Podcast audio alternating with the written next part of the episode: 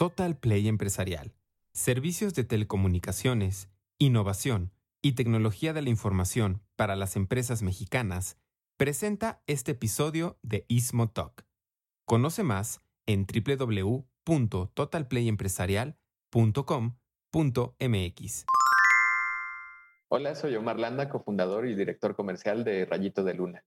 Yo me descubrí emprendedor y creo que una parte muy importante de, ser emprendedor o lo que te motiva es el querer cambiar tu entorno, el querer resolver problemas, aportar, proponer a lo que estás viendo que crees que puede mejorar.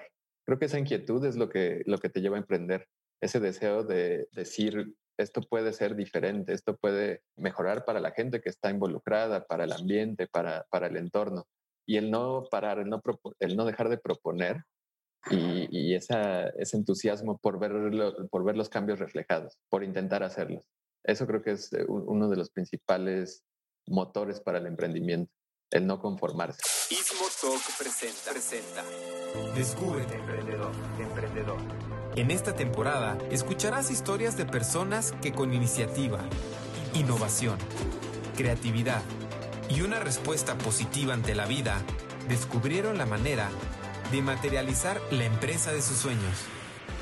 Personas que demuestran que el emprendedor nace y se hace. Descúbrete emprendedor.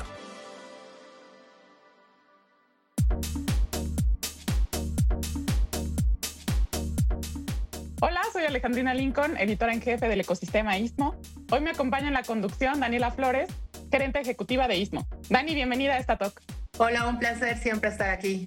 Y bueno, juntos queremos darle la bienvenida a Omar Landa, quien es cofundador y director comercial de Rayito de Luna, un emprendimiento enfocado en crear productos de higiene y cuidado personal 100% naturales. Omar, bienvenido. Hola, pues muchas gracias por la invitación, Alejandrina y Daniela. Qué gusto estar aquí y poder compartir algo de, de lo que hacemos y nuestra experiencia con ustedes. Descúbrete emprendedor. Te estuvimos buscando un poquitín y encontramos que en 2012 más o menos iniciaron sus productos 100% naturales como un tema más de autoconsumo. ¿Cómo descubrieron que de este proyecto podría derivar un, pues un super proyecto de emprendimiento? Y al final, ¿cómo se descubrieron emprendedores? Pues fue eh, un proceso personal con Jimena Mora, que es eh, mi esposa y, cofundadora de Rayito de Luna. Eh, justo estábamos cambiando nuestro estilo de vida por, un, por algo más saludable o sustentable. Empezamos a hacernos muchas preguntas de, de dónde venían nuestros alimentos, eh, desde cómo se producían, cómo llegaban hasta, hasta nuestra mesa o hasta donde los comprábamos, en qué venían empacados, todas estas cuestiones. Y se generó una, una cuestión de autoconsumo porque no encontrábamos opciones realmente trazables o, con esta circularidad en, en, higiene y cuidado personal, que son productos que usas todos los días, como champús, cremas, jabones. Entonces empezamos a producirlos. Jimena se interesó mucho en, el cuidado personal completamente natural, empezó a formular, empezó a, ir a talleres yo también empecé a, ver cómo los hacía y empezamos a producirlos para el autoconsumo. Pero de ahí hubo interés de, familiares, de amigos en, oye, ¿cuál es este jabón? Huele muy rico. ¿O qué es esa crema? Y empezamos a regalarles. Nos pidieron empezar eh, a comprar. Ya querían eh, no solo que se los regaláramos, sino, oye, ¿dónde? O, prepárame un kit o quiero comprar el, jabón, está delicioso y me encantó. Y fue así que vimos que había una oportunidad de negocio. Nosotros ya habíamos emprendido anteriormente, veníamos de, una parte muy, muy diferente a lo que hacemos. Estábamos en producción audiovisual para televisión, para internet, para cine, publicidad. Y eh, Jimena y yo habíamos comenzado una productora eh, que se llama Ouch TV. Esto porque cada uno en, nuestro, en nuestros trabajos éramos empleados de otras empresas. Siempre teníamos la inquietud de proponer, no solo de cumplir con nuestro trabajo, sino que siempre podíamos ver algo que se podía hacer, recurríamos como a, los jefes o a, los directores y, con ideas, con muchas propuestas, pero las estructuras de, las empresas muchas, en muchas ocasiones no, tienen oportunidad de, o apertura de, escuchar estas ideas si no viene exactamente de un puesto o una posición que se dedica a eso. Entonces lo encontrábamos un poco frustrante y fue así como nos, conocimos como emprendedores. Decíamos, bueno, tenemos que hacer lo propio a, Jimena le decían mucho, bueno, eso ponlo eh, a prueba o en práctica cuando tengas Jimena TV. Y pues dijimos, pues vamos a hacer Jimena TV y Omar TV. Así surgió Ouch. Y, bueno, eh, tuvimos varios emprendimientos de, de, este tipo en cuanto a música, yo por otro lado, audio, también la producción audiovisual, porque decidimos que la única manera en, poner en práctica todas esas ideas y en, generar cambios, que era lo que más nos importaba, como cambios en la cultura laboral, en, la manera en que se hacían las cosas, pues era la manera de emprender. Cuando vemos que Rayito eh, podía ser una opción, lo empezamos a probar en, en bazares también, ya fuera de los amigos del círculo familiar, y vimos que había una muy buena respuesta al esfuerzo que habíamos hecho de, toda la trazabilidad de ingredientes, de las formulaciones naturales. Había muy buena respuesta, la gente le interesaba, compraba los productos y dijimos, bueno, esto, esto puede ser muy interesante y podemos emprender a partir de ello.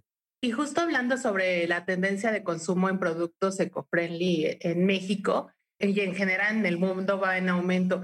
¿Cómo consideras que sea un sector muy competitivo, ligeramente competitivo y cuál es el, diferenciador que le encuentran a, este, a esta tendencia?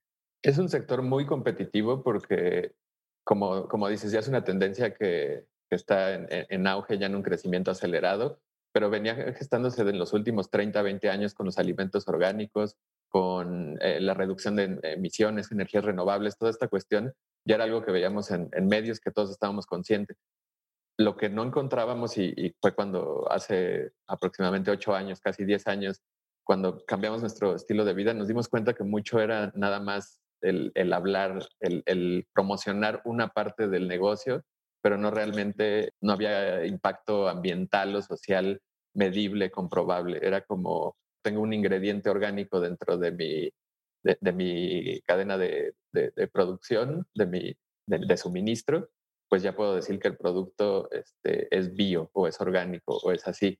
Entonces encontrábamos ya en, cadenas de supermercados, en pequeñas tiendas, hasta en bazares, estos productos, pero muy poco se preguntaban como, bueno, ¿cómo se hace o dónde viene o por qué es bio, orgánico, de, herbal, muchos términos que iban hacia la tendencia ecológica, sustentable ahorita eh, se convirtió ya en un mercado muy competitivo porque desde las grandes marcas hasta eh, los pequeños productores ya vieron que hay bastantes espacios para promocionar, para el, para el consumo, para poder vender y se están preocupando ya por toda la cadena. Entonces cada vez integran cosas más interesantes. Las, las grandes compañías, las grandes marcas vieron que no podían ir hacia atrás en su modelo. Entonces lanzaron como nuevos eh, proyectos, nuevas submarcas o, pertenecientes al, mismo grupo, donde sí están cuidando toda esa parte, porque la gente, el consumidor ya está preguntando, ya no solo se queda con, ah, bueno, esta bolsa es biodegradable, dice, ¿es biodegradable en cuántos días? ¿O cómo? ¿En condiciones de caseras o tengo que llevarla a un centro de reciclaje? Estas cuestiones ya van, eh, ahorita son tendencia por completo. A nosotros nos gusta mucho porque cuando empezamos a vender había algunas preguntas, les gustaba el concepto, pero ahorita ya nos preguntan específico así, ¿cuál es la manera en que producen el aceite de coco y cómo? Porque hay un, eh, este, si viene de, de cierto campo o de cierta área, es, está causando devastación porque también se obtiene el aceite de palma. Y para nosotros es increíble, es, es, nos encanta que ya haya preguntas tan específicas de consumidores que no son expertos, simplemente cada vez investigan más y ven la tendencia y no quieren ser engañados la competencia es grande, pero se está segmentando muy bien hacia quienes sí, están haciendo lo que, lo que predican. Omar, sin duda el consumidor hoy en día está muchísimo más informado que antes, ¿no? Hay que ir un paso adelante y creo que ustedes lo han sabido hacer muy bien, ¿no? Ahora que han sacado su, su línea Mr. Man y Mrs. Lady, yo quería preguntarte cómo surgen estas líneas y además, bueno, de paso, yo quisiera saber por qué se llaman Rayito de Luna.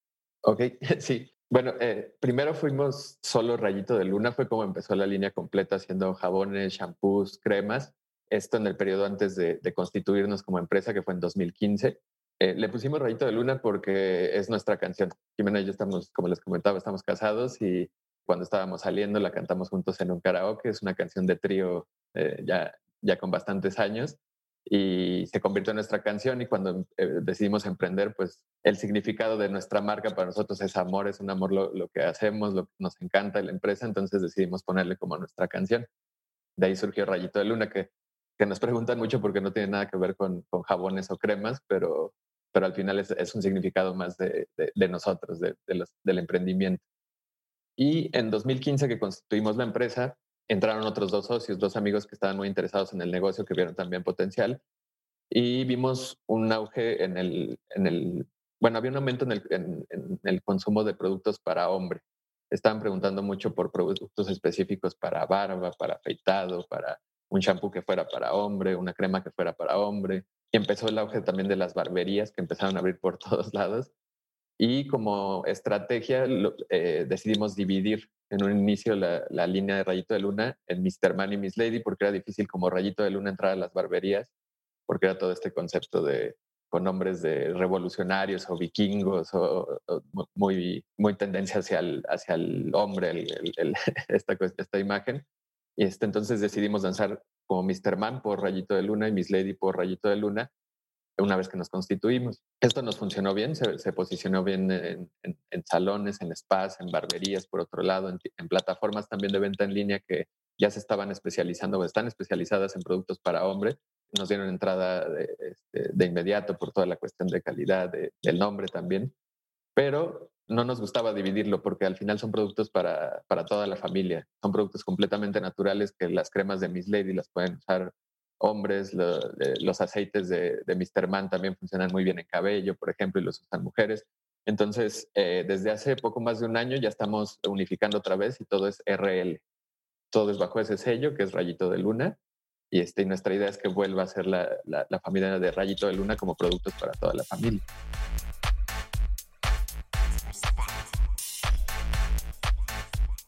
La autora Alejandra Ruiz señala que el consumidor consciente de esta década pone atención a la narrativa que hay detrás de un alimento, desde la cosecha hasta el empaquetado. Esto garantiza que su salud no esté comprometida por agroquímicos o transgénicos. Se informa sobre la calidad humana en las transacciones comerciales que sostienen a las comunidades productoras y toma en cuenta que todo el proceso sea amigable con el medio ambiente, incluyendo su industrialización y traslado. Fíjate que a mí me llama mucho la atención la estrategia de mercadeo que tienen, porque no solamente es constituir un website este, funcional, sino que además tienen su propio e-commerce, cuando a veces es mucho más fácil, pues solamente tomar algunas plataformas de, compra-venta que ya son como muy probados, ¿no? Y que el, consumo, el consumidor está mucho más familiarizado hablando como de la estrategia de mercadeo y el desarrollo de tu propio e-commerce, ¿qué responsabilidades implica el tener un, e-commerce? Porque además hablas como de, de, protección de datos, protección de datos bancarios. Y, no sé si, si qué opines sobre esta, eh, una decisión de seguir con un canal de venta propio sea también una cualidad del emprendedor. Sí fue una parte compleja, pero donde vimos gran oportunidad porque nosotros no competimos solo contra los productos eh, naturales, orgánicos, sustentables.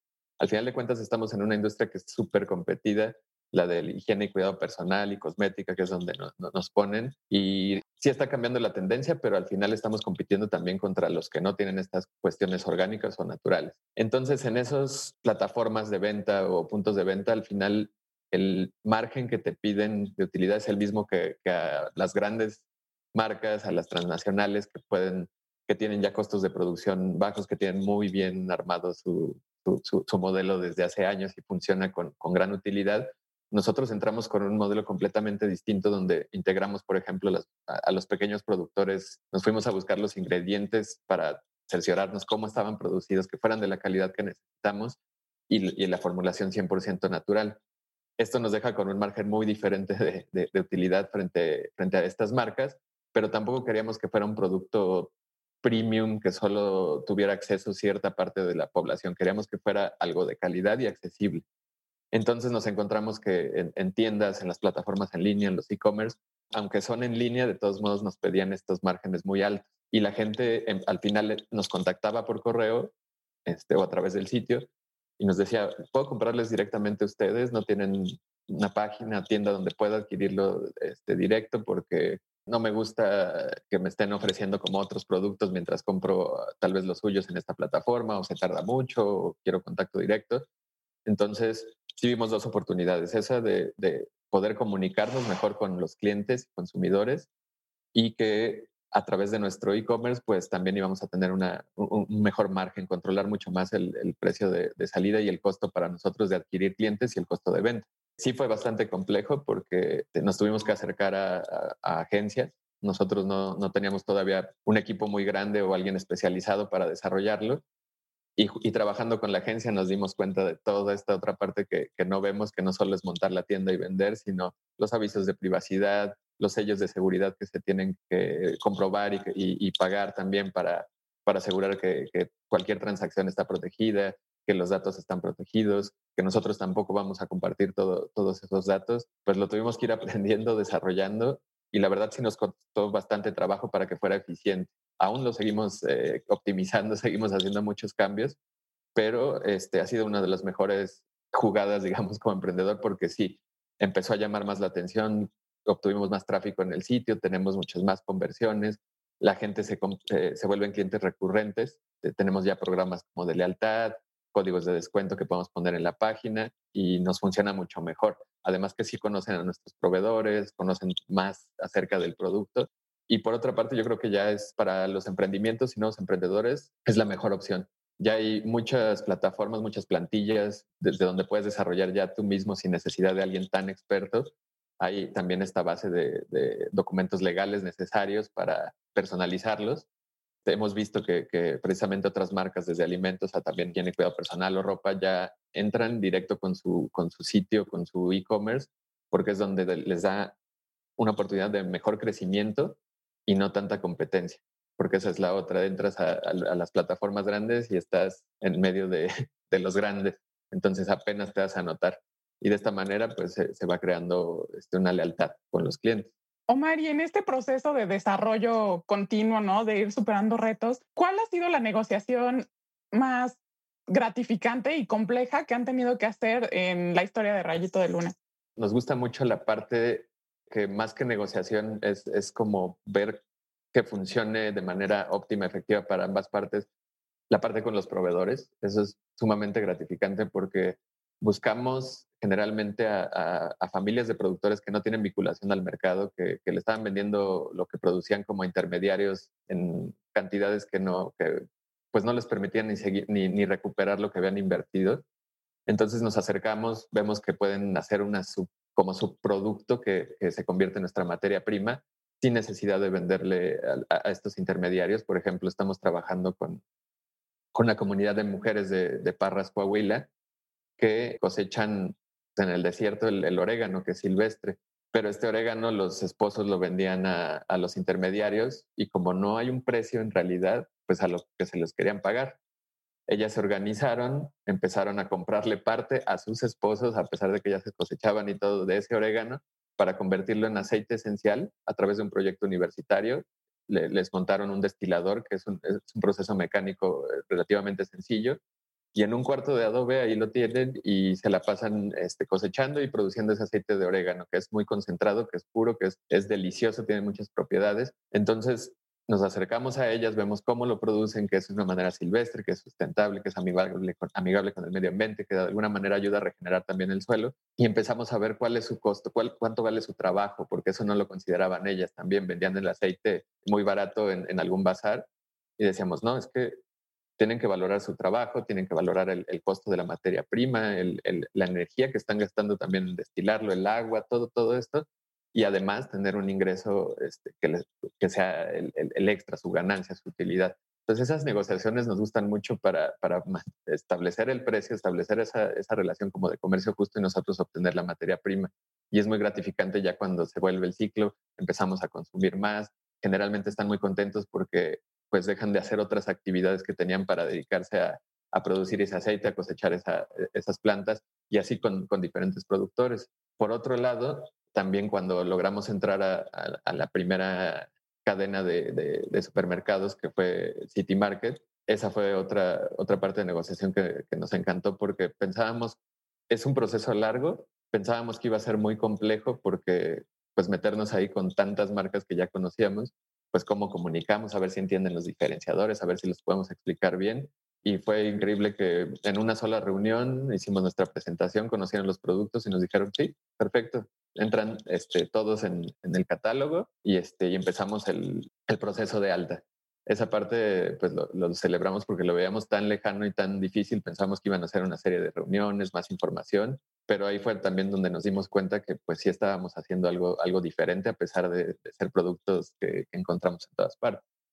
Oye, Omar, a mí me encanta esto de las materias primas porque es, entras en un círculo virtuoso de estar apoyando a las, a las comunidades, a las pequeñas comunidades que realmente lo necesitan. Y solo aplicando un pequeño proceso o un sistema mucho más puntual, que no tiene que ser tan complejo, como bien dices, puede ser muy mecánico, vas desarrollando ciertas habilidades en esas comunidades. A, mí me gustaría saber cuál, cuál crees tú que sea la responsabilidad del emprendedor con la comunidad en la que opera para generar este, este impacto. Creo que ya en este momento los, emprendimientos deben de tomarlo en cuenta siempre, debe ser una parte, una parte vital. Ya no podemos pensar solo en cuánto, cuánto dinero puedo hacer, que, o sea, que la parte disruptiva solo sea económica, sino la parte disruptiva también tiene que ser o innovadora en cómo vamos a, mejorar la comunidad en la que estamos, porque al final dependemos todos de, de, ella de por completo. Nosotros creemos mucho en la interdependencia, de que no, no podemos descuidar alguna parte, ya sea desde los productores con los que trabajamos, nuestros colaboradores, los clientes, todos los que están involucrados deben de, obtener algún beneficio de, lo que hacemos. Y eso es lo que cuando hemos platicado con, emprendedores que, nos visitan de algún programa o, que hemos tenido la oportunidad de hablar con estudiantes, nos damos cuenta que ya todos están buscando la manera de integrar esta responsabilidad eh, social, cómo puedo ayudar a la comunidad con la que estoy o, a la que afecta un problema. Y, esa, y a eso se debe dedicar ya uno a resolverlo. También vemos cómo las grandes empresas están volteando a ver esa parte y crean programas donde ya no es la misma, eh, el mismo tipo de producción o, el mismo tipo de, proveedor, ya están cuidando que en el campo principalmente es lo que vemos, que, estas comunidades pues se fortalezcan, que, estén sanas, que se desarrollen, que el desarrollo no significa solo que ganen, ganen más, sino que, tengan estabilidad, que tengan acceso a servicios, que, puedan vivir de lo que hacen realmente y no estar sobreviviendo. No, Mar, sin duda este tema del impacto social y más en, en tiempos de crisis como los que vienen en tiempos de pandemia, es necesario tener en cuenta, ¿no? Cómo el emprendedor puede apoyar a, la comunidad en la que opera, ¿no? Por otro lado, te quería contar que nosotros tenemos ya un ratote haciendo entrevistas a emprendedores y al menos personalmente siempre tienen como una chispa que no encuentras a veces, no sé, en otro tipo de, de personas que entrevistamos, ¿no? Yo creo que el, emprendedor tiene como un ADN especial y que se produce solo en ciertas personas, ¿no?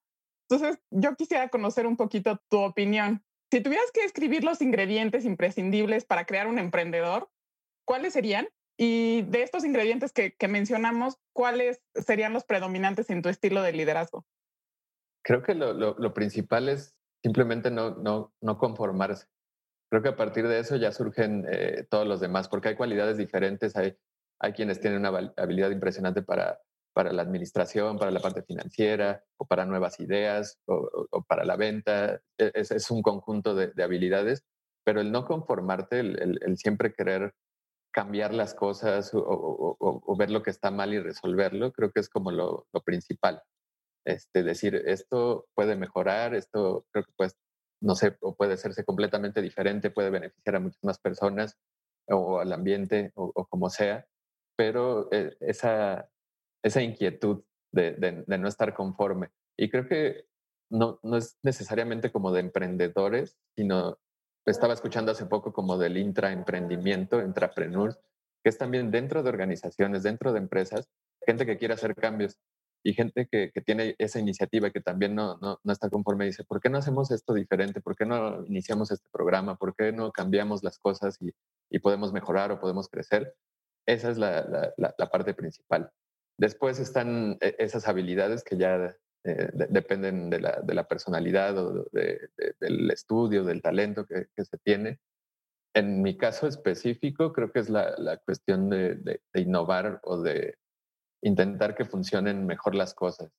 Esto lo hacemos desde, desde que empezamos, por ejemplo, el, emprendimiento anterior, de eh, la producción audiovisual era de documental de entretenimiento, pero enfocado en impacto social y ambiental queríamos contar las historias de las personas que estaban precisamente cambiando a través de, asociaciones civiles, de organizaciones, de empresas, que estaban resolviendo eh, problemas sociales o ambientales y eso nos inspiraba mucho y generalmente venían de, yo trabajaba en tal empresa y veía que el desecho que generaban o con las comunidades que trabajaban no era la manera correcta, entonces salí y, em, emprendí esta parte. Y gente que lo hacía también eh, dentro. Entonces, creo que en, nuestro caso era esa, esa responsabilidad, ese ver, el tomar decisiones que generaran beneficios, que generaran cambios y ponerlas en práctica. La, resiliencia, la, perseverancia, eh, porque no sabemos hacer muchas cosas o no sabíamos, teníamos que aprender a administrar, teníamos que aprender a vender. Ventas, por ejemplo, era una parte que yo dije, jamás me quiero dedicar a las ventas, se me hace algo complejo, no, no me gusta convencer a alguien de que obtenga o compre algo que tal vez no necesita pero una vez que estaba en Rayito, creo que me enamoré de las ventas y, es una de las partes que, mejor hago y que, y que, me gusta hacer ahora. Me gusta contactar a los clientes, me gusta hablar con ellos. Y de esa parte creo que, es el liderazgo, la habilidad que tenemos dentro de nuestro equipo. Y ya después, bueno, se van, se van integrando muchos otros. Sí, fíjate que, que a mí también me llama mucho la atención porque cuando tú estás dentro de una organización, pues tienes tus actividades y hasta cierto punto un límite entre las demás áreas, ¿no? Pero ya que eres emprendedor, nos comentaban, pues no es lo mismo que tú le pidas al departamento legal que te traiga los documentos a que te tengo noticias. Tú eres el departamento legal y tú eres el departamento de ventas y tú eres todo, ¿no? Entonces, creo que es como mucho más enriquecedora para el emprendedor el tomar todas estas áreas eh, que tengas que ver pues, de, todo de todos los roles. Y, en este sentido, ustedes con este ADN de emprendedor, ¿cuánto tiempo suelen darle a una idea emprendedora antes de descartarla? De decir, bueno, tenemos esta idea, vamos a echarla para adelante. ¿Cómo es este proceso de decidir hasta dónde ya no funciona o hasta dónde vamos a estirar y sí va a funcionar? Esa es una parte muy, muy, muy difícil porque sí, no creo que haya un periodo de tiempo exacto, depende de cada, de cada una de las ideas y es muy difícil dejarlas ir. Eso, eso también lo, aprendimos. Eh, en uno de los primeros emprendimientos que, que, hice junto con otros amigos era este, una plataforma para compartir contenido audiovisual digital, pero a través de impresiones en tarjetas o en, en merchandising con códigos de descarga se nos ocurrió porque trabajábamos muy, muy eh, directo con músicos, con grupos, en, toda esa industria. Y, la manera de compartir ya no existían los, los CDs, o bueno, ya no se vendían realmente, ya, no, ya todo era digital, pero no había manera de compartirlo más que por favor descarguen como de nuestra página tal el disco o, o cómprenlo en línea. Entonces podían comprarlo a través de este merchandise, comprarse una playera y ahí venía un código y podían descargar arte, disco. Creíamos que era una, una manera innovadora, completamente disruptiva y que iba a generar muchísimo. Le invertimos todos nuestros ahorros entre cuatro o cinco, cinco amigos. Eh, constituimos nuestra primera empresa ya legalmente. Este, lanzamos la plataforma que nos tardamos mucho tiempo en desarrollar y nos dimos cuenta que, pues, era interesante, pero no, no, no, era un modelo que, que le funcionara bien a la industria este, más bien ya iban hacia lo digital 100%, entonces no, no, no les interesaba mucho esta parte. Y por otro lado, no sabíamos vender, era lo que no nos gustaba y no sabíamos hacerlo, no teníamos la experiencia. Y ahí no lo dejamos ir en el tiempo que era, llegamos a, seguir invirtiendo, seguimos todos con nuestros trabajos a pesar de tener constituida la empresa y ahí una aprendimos que sí le debíamos dedicar el, el tiempo completo para que funcionara y otra dejarlo ir cuando, cuando pasa cierto tiempo, cuando ya te han dicho varios intentos, has modificado, te has topado con los que, potenciales clientes y, te dicen, no, pues eh, el precio no me conviene o el modelo en general. Hasta probarlo tal vez es cuando te das cuenta si, si quien lo va a usar dice, no, esto no funciona o es interesante, pero por el precio es imposible. Yo creo que es hasta que, hasta que se prueba ahí, pero también debes de saber en qué momento dejarlo y eso es muy difícil en, las primeras ideas porque te enamoras de, de, lo que estás haciendo, de tu solución al problema y no del problema. Y eso es lo que hemos aprendido, que, que suena cliché, pero, pero sí, enamórate del problema que quieres resolver y entonces vas a encontrar la mejor manera de resolverlo y no te enamores de tu solución porque entonces puedes estar equivocado y, y perder mucho tiempo en el, en el proceso. Sí, es que al final de, de, las, de este tipo de experiencias es que te dan la madurez quizá para encontrar ya los, en las ideas futuras para decir hasta aquí, ¿no? Tomar ya como un, gran stop y decir, sí, sí estoy enamorada de la idea, pero no es la solución que necesitan mis clientes. Sí, exacto. Y, tomar consejos de, otras personas también, de alguien que sea externo, eso es muy importante. Nosotros, por ejemplo, con Rayito específicamente, con Rayito de Luna, tenemos un mentor, nuestro principal mentor, que nos ayuda cada vez que tenemos una decisión importante, que nos ha ayudado desde el inicio, que esto también es gracias a él. De hecho, es egresado del IPADE. Y gracias a su visión externa hemos tomado decisiones muy buenas, creo porque de repente te llegan oportunidades que, crees que van a ser el, breakthrough que, ahí va a cambiar la empresa. Por ejemplo, hace relativamente poco el entrar a una cadena comercial ya más de 100 tiendas y, dijimos, sí, ya de ahí va a cambiar todo y, va a ser, e, es la oportunidad que estábamos esperando. Tuvimos esta junta que es eh, incluso como miembro del consejo y nos dijo, bueno, pero su producto está hecho para, para masificarse así o tienen una idea de crecimiento eh, medido, donde pueda seguir impactando comunidades, donde el producto siga teniendo esas cualidades, o quieres llegar simplemente a, todos y vender mucho.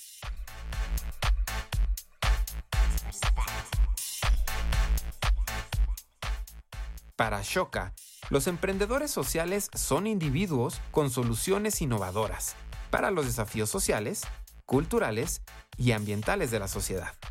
Su fundador, Bill Drayton, afirma que los emprendedores sociales son la fuerza correctora esencial.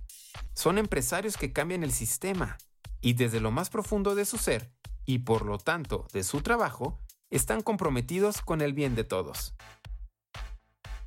Oye, cuéntanos de esa mentoría, cómo, cómo decidieron, en qué momento decidieron que, que tenía que estar presente dentro de sus decisiones. Pues desde que decidimos ya constituir la empresa que habíamos probado el, producto y dijimos, bueno, esto sí, sí vale la pena, parece un buen negocio eh, y vamos a lanzarlo. Le, platicamos ni, ni, siquiera como, como de consejo, simplemente lo que estábamos haciendo, todo lo que habíamos trabajado y que íbamos a lanzar. Y este, e, él nos sugirió una, una reunión, dijo, bueno, a ver, antes de que ya lancen eh, todo, este, tienen no sé si tengan su modelo financiero así, de, este, estos números, pues no, no, no teníamos varias cosas, entonces eh, nos reunimos con él y fue todo un, un, día, me acuerdo, un sábado completo que nos dijo, a ver, vamos a ver cómo están sus costos, cómo están sus procesos. Nos ayudó a establecer bien los precios que los teníamos mal al inicio, nos ayudó a darle como una estructura sólida en, un solo día, aclarar muchísimas cosas y dijimos, definitivamente necesitamos, necesitamos esta asesoría, esta mentoría externa porque hay muchas cosas que no sabemos hacer y otras que creíamos que sí y que teníamos mal. Entonces desde ahí empezamos, no, no de una manera como oficial, pero a, a, pedir su consejo. Y a partir de eso dijimos, oye, queremos que seas miembro como de, nuestra junta de consejo porque las decisiones más importantes que hemos tomado nos has ayudado y, ha resultado en nuestro crecimiento, en, una estructura sólida, en, en, una estructura mucho más fuerte para, para la empresa ahorita lo vemos como una de las partes más valiosas, esa, esa mentoría de, alguien con la experiencia y que nos ve desde afuera como nosotros no, no, vamos a verlo desde adentro, que nosotros estamos enamorados del, del proyecto y, y, al final siempre es, es, es como lo querido y, y, esa mirada de alguien profesional externo puede hacer la diferencia por completo. Siempre tener a alguien de afuera nutre muchísimo. Ahora, yo quisiera regresar a la parte de las renuncias. Ahorita hablabas de renunciar a lo mejor en el momento adecuado de tu, a, una idea que tal vez no está caminando, por más que te guste, ¿no? Dejarla de lado. Ahora, si regresamos al tema de las renuncias, como emprendedor, ¿crees que tienes que hacer más renuncias que alguien que se desempeña en el ámbito corporativo? ¿Y cuáles son las más difíciles? ¿Con cuál es más difícil lidiar?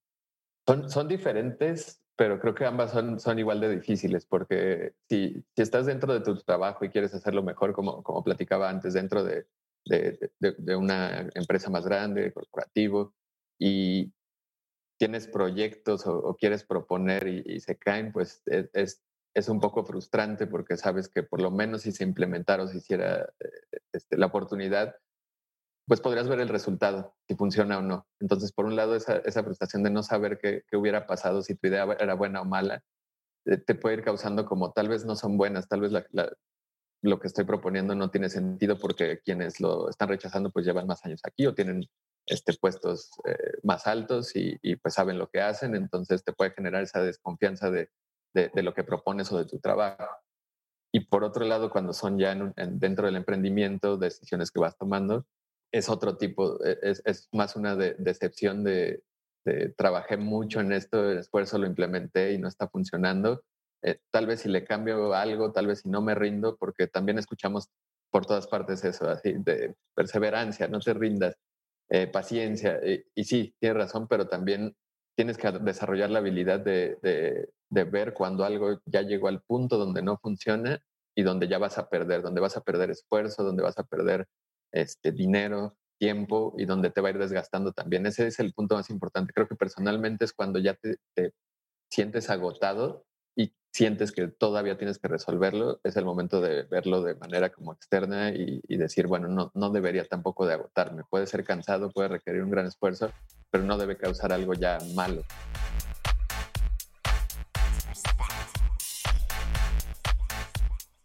El portal Disruptivo TV menciona que no hay una fórmula para emprender, pero sí hay cualidades en el ADN de los emprendedores que los hacen invencibles. Este ADN está compuesto de decisión, pasión, acción, fortaleza, motivación, liderazgo y perseverancia. Los emprendedores no desisten en el primer intento. Los fracasos los impulsan para continuar, dejar huella y transformar su entorno. A mí me gustaría hablar un poquito del futuro. ¿Dónde te ves? ¿Dónde ves a Omar Landa en el futuro? ¿Cómo ves eh, Rayito de Luna? ¿Cómo ves tus nuevas ideas de emprendimiento? ¿Cómo se ven como Jimena y Omar en, en esta parte de ser emprendedores en el futuro? Pues nos vemos con, con Rayito, ya lo vemos como, como nuestra vida. Eh, lo que queremos dentro de la empresa es que este modelo se replique. No nos vemos a, partir de todo lo que hemos trabajado, de, todas las, hemos estado en aceleraciones, en procesos de, de mentorías con nuestro mentor eh, eh, fijo. todo ese proceso nos ha, nos ha llevado a descubrir que lo que queremos es replicar nuestro modelo en diferentes zonas del país, apoyar a redes de, de productores locales, desarrollar este, esos diferentes productos con lo que se está haciendo en cada una de las regiones, establecer los centros de, distribución, de retornabilidad, porque parte importante para nosotros es también no, no estar con todo centralizado vendiendo a todas partes de México y que se vaya en, en avión, en trailers, en, toda esta cuestión. Queremos transporte alternativo. En la Ciudad de México solo entregamos en bicicletas y es sorprendentemente efectivo. Son bicicletas de carga que pueden llevar hasta 150 kilos y entregan más rápido, de manera más eficiente no tenemos problema a pesar de que es vidrio. Es, muy interesante. Queremos replicar ese modelo en las principales ciudades donde, donde vendemos. Queremos, por ejemplo, hablando específicamente de lo de Parras, trabajar productos nuevos que tal vez solo se van a vender en esa región del norte o en esos estados, con el orégano, con, con las plantas de ahí, con nuez, con los nogales, con, con, los viñedos que hay, desarrollar a partir de eso con las bases de, y calidad que tenemos pero ir replicando ese modelo para después hacerlo tal vez en otros países.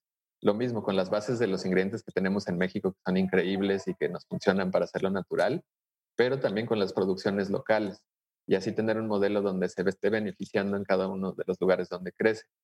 Donde nos vemos Jimena y yo es pues ya fuera de la Ciudad de México, tal vez trabajando con esas comunidades de productores porque nos hemos enamorado del campo, de estar ahí, de, de ver cómo se produce, de, de la regeneración también, porque eso es muy importante. La, agricultura industrial acaba con los suelos, se erosionan, es, muy efectiva para producir a gran escala, pero se va terminando el suelo y no estamos recuperándolo. Y en la agricultura regenerativa es todo un, ciclo que incluye a los animales, que incluye a la, siembra, a, los multicultivos, a, a, esta parte de, hacer los nutrientes, que es el mayor absorbente de, además de CO2. Pensamos que las plantas y, las algas y esto, pero del, CO2 que está en el, en el, ambiente, en el aire, en la atmósfera, el mayor absorbente es el suelo, pero el erosionado ya, ya no está absorbiendo eso, ya no completa el ciclo. Entonces nos enamoramos de esa parte de cultura regenerativa, queremos trabajar con esos productores, ir lanzando nuevos, nuevos productos, ayudarlos a vender el resto de sus cosechas o productos directamente en los mercados. Y nosotros, pues viviendo en el campo, esa es la verdad, nos, vemos en, nuestra casita con nuestro campo, nuestra granja, trabajando en rayito, pero, pero ya desde la parte más agrícola, la parte más natural. La parte divertida es donde se ve, la parte orgánica. Sí, un poco más por allá. Ay, qué padre, qué emoción. Oye, para cerrar un poquito esta conversación, yo quisiera preguntarte, a ver, 2020 fue un año que nos sacudió a todos, ¿no? Y quisiera saber si en este sentido, a ti, ¿cómo te transformó 2020 y si transformó también tu manera de tomar decisiones y tu estilo de liderazgo? Sí, de alguna manera, eh, cuando empieza el confinamiento en marzo, pues nos dio mucho temor. A nosotros nos pararon el 90%, 95% de las, de las ventas porque ya no estábamos enfocando más a, vender, por ejemplo, a hoteles, a cadenas de hoteles, estábamos entrando a las grandes cadenas comerciales, varios mayoristas, y en ese momento, como no sabían si cuándo iban a volver a abrir y todo, nos pararon compras que marzo se venía como un gran mes para nosotros y fue lo contrario. Nos dio mucho temor, incertidumbre. Nuestro equipo habrá crecido, ya éramos somos el equipo más grande que ha tenido Rayito en personas, entonces dijimos lo que tenemos que hacer es conservarlo, ¿no? Que todos podamos seguir trabajando en este viviendo. Y regresamos como un poco al, inicio de Rayito mandamos a todos a, sus casas, a la mayor parte del equipo que podía trabajar a distancia, solo una parte como operativa aquí, porque al final eran eh, productos esenciales, los jabones líquidos, jabones en barra, empezamos a producir spray desinfectante, antibacterial, y nos metimos al, laboratorio una vez más, Jimena y yo, a producir, a, hacer el trabajo como lo hacíamos antes, a organizarnos para que toda esa venta que se había perdido, pues cambiarla en línea intentarlo hacia, hacia las ventas web y afortunadamente sí se dio esa transición. Las plataformas en donde estamos empezaron a, generar mucho más compra. Nuestro propio sitio también empezó a recibir muchas más visitas y, empezaron a comprarnos directamente. Ese cambio al e-commerce nos, le, dio la vuelta a, nuestro, a, nuestros ingresos, a nuestros canales de distribución y, y vimos la manera en reestructurar todo.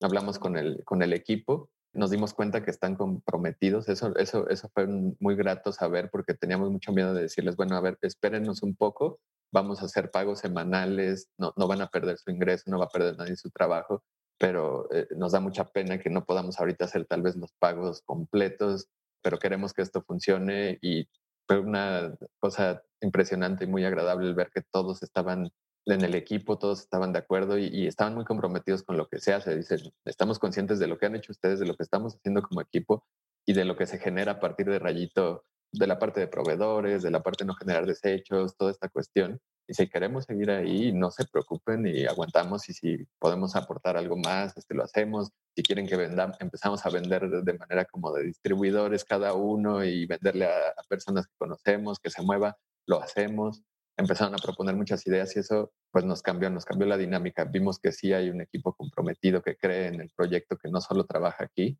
y a nosotros nos hizo más resilientes o ver la resiliencia que, había en nosotros de que generalmente un emprendimiento es bastante difícil, tiene caídas, eh, subidas, este, mucha, es muy gratificante, es muy complejo, muchas veces te, te, preocupas desde la nómina, desde pagar a proveedores, eso es constante, pero lo que vivimos este año fue ya al punto de que nos hizo ver si íbamos a poder crecer como empresa o mantenernos o si, o si nada más estábamos ahí en una cuerda floja y, este era el, como el último toque para saber eh, si nos caíamos y Rayito en realidad no, no era lo que pensábamos, nada más estábamos ahí flotando.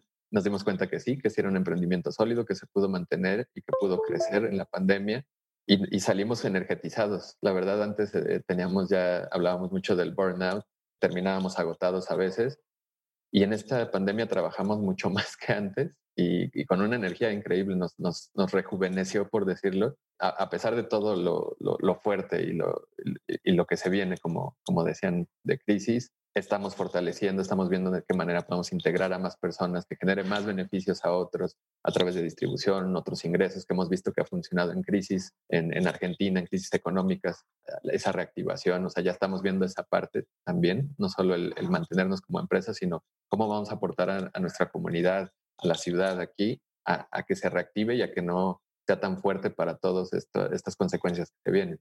Entonces sí, creo que nos reenergetizó y nos dio cuenta de que teníamos una base más sólida de la que creíamos. Increíble, porque además se nota, transmiten ese auténtico compromiso que en realidad toda su red de, de, colaboradores seguramente también la comparten. Omar, muchísimas gracias por esta charla. Tu entusiasmo de verdad nos contagia por ese, por ese impulso al espíritu y al impacto social. Te agradecemos mucho que hayas aceptado esta invitación ¿Y cómo te puede contactar nuestra audiencia? Está en nuestro sitio web, es www.rayitodeluna.mx. Ahí vienen todos los datos acerca de, la empresa, está nuestro e-commerce, los proveedores, el equipo. Si quisieran escribir también algo en particular directo y que, quieran ver, siempre estamos abiertos a, colaboración a partir de, pláticas así, es que, es que salen ideas nuevas o gente que, que tiene algo que aportar y nos encanta que, nos contacten. También está mi correo, omar, arroba rayitodeluna.mx y con gusto ahí este, podemos generar, seguir la conversación o, platicar de lo, que, de lo que proponga. Pues gracias, Ale, por la conducción, a Carlos en la producción y pues muchas gracias a ustedes, nuestra audiencia, por acompañarnos en este capítulo de Ismo Talk, Descúbrete Emprendedor. Los invitamos a seguirnos en nuestras redes sociales, arroba revista Ismo en Facebook, Twitter, LinkedIn e Instagram. Total Play Empresarial, a favor de la conectividad de empresas, grandes corporativos e instituciones gubernamentales, presentó este episodio de Ismo Talk. Conoce más en www.totalplayempresarial.com.mx.